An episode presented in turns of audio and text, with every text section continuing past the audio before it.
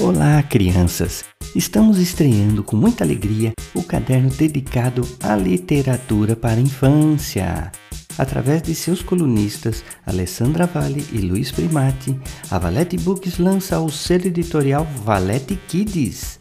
Alessandra exibirá contos baseados em pessoas reais, transformando suas atividades em histórias infanto-juvenis, enquanto Luiz Primati apresentará contos para a primeira infância.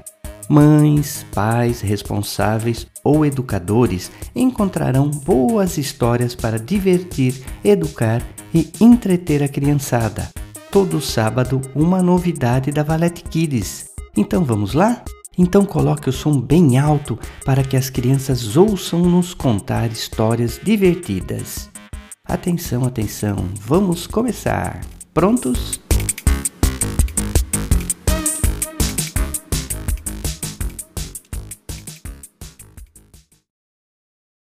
O Som do Amor, por Alessandra Vale. Lúcio é criança esperta. Gosta de bola, patinete, banho de piscina. Mas há uma atividade de preferência: dançar. Com jeito moleque, movimentos rápidos e giros impressionantes, o menino se destaca na dança de rua ao som do hip hop, chamada breakdance. É lindo vê-lo dançar. Seus braços, pernas e tronco movimentam-se a compor passos no chão, no alto, e quando quer dar destaque a uma parte da música, congela, a fim de maravilhar seus espectadores.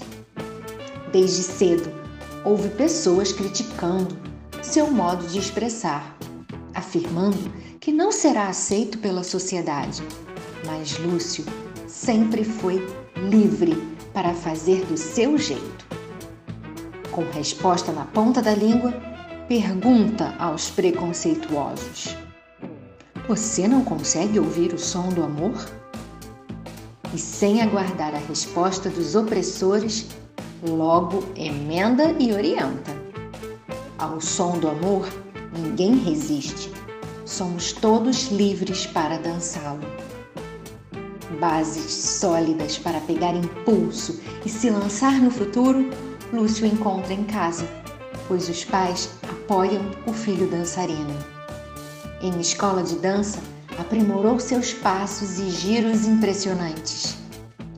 Entre top rock, down rock freezes, Lúcio mostra o breakdance, mas são os power moves que impactam as pessoas por seus difíceis movimentos acrobáticos. Uma grande chance para apresentar sua dança será nas Olimpíadas de Paris em 2024, pois o mundo voltará seus olhos e ouvidos ao som do amor que Lúcio já encontrou. E você, já ouviu o som do amor?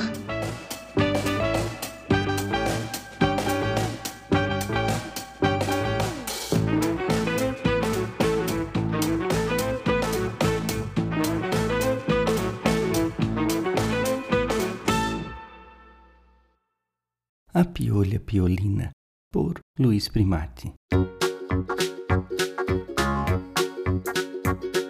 Vocês sabiam que os piolhos têm uma vida bem curta? Isso mesmo, eles não vivem mais que 30 dias. E as mamães piolho colocam cerca de 300 ovos nesse período. Vou contar a vocês a história da família Piolha. Piolina era a filha número 295 da família Piolha. Piolina foi avisado por sua mamãe que sua vida aqui na Terra seria bem curta e passou-lhe instruções de como deveria viver. Logo que ficou sabendo de sua curta vida, pulou no cachorro Pop, que acabara de passar perto de sua morada, e se foi, sem ao menos se despedir. De carona com Pop, logo alcançou o interior da residência da família Silva. Lá moravam duas crianças, Carolina e Pedro. Piolina preferiu saltar nos cabelos de Carolina. Claros, loiros, como a palha do milho. Se aconchegou entre suas tranças, achando um lugar quentinho. Lembrou do aviso de sua mamãe que sua vida seria curta e precisava colocar seus ovos logo. Os humanos chamam os ovos de lêndias. Assim o fez. Para alimentar-se, sugava um pouco de sangue da cabeça de Carolina, que vira e mexe, coçava o couro cabeludo.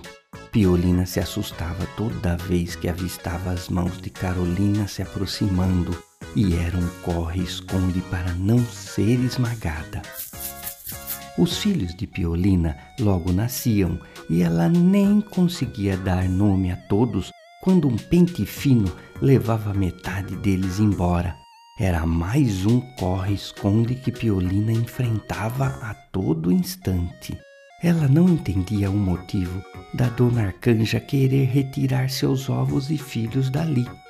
E toda tarde era assim. Dona Arcanja penteava os cabelos de Carolina com seu pente fino e parte de seus filhos se iam. E Piolina colocava mais ovos para que outros filhos nascessem. Seus filhos tinham fome e sugavam o sangue do couro cabeludo de Carolina. E Dona Arcanja vinha com o pente. Carolina coçava a cabeça e logo era um produto químico de odor insuportável que tirava o ar de Piolina e seus filhos.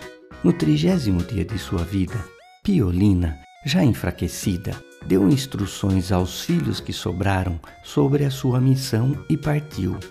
Em sua mente fizera tudo o que a mamãe lhe ensinara.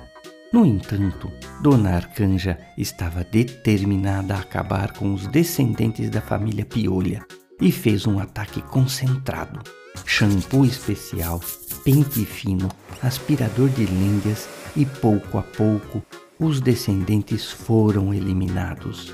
Pia, a filha mais nova de Piolina, lembrou das histórias de sua mamãe e viu Pop se aproximando. Não pensou duas vezes e saltou em sua direção. Conseguiu alcançar as costas de Pop, aterrizando em seus pelos macios. Enquanto se afastava, viu Dona Arcanja exterminando seus últimos irmãos. Logo Pop saiu pela rua e avistou Jairinho, vizinho de Carolina. Pia não perdeu tempo e saltou em sua cabeça. Ali ficaria segura entre os cachos reluzentes de Jairinho. A família Silva estava salva da infestação dos piolhos, enquanto Pia seguia os passos de sua mamãe. E assim termina a história da família Piolha. Mas atenção, crianças! Ao menor sinal de coceira na cabeça, fale com um adulto.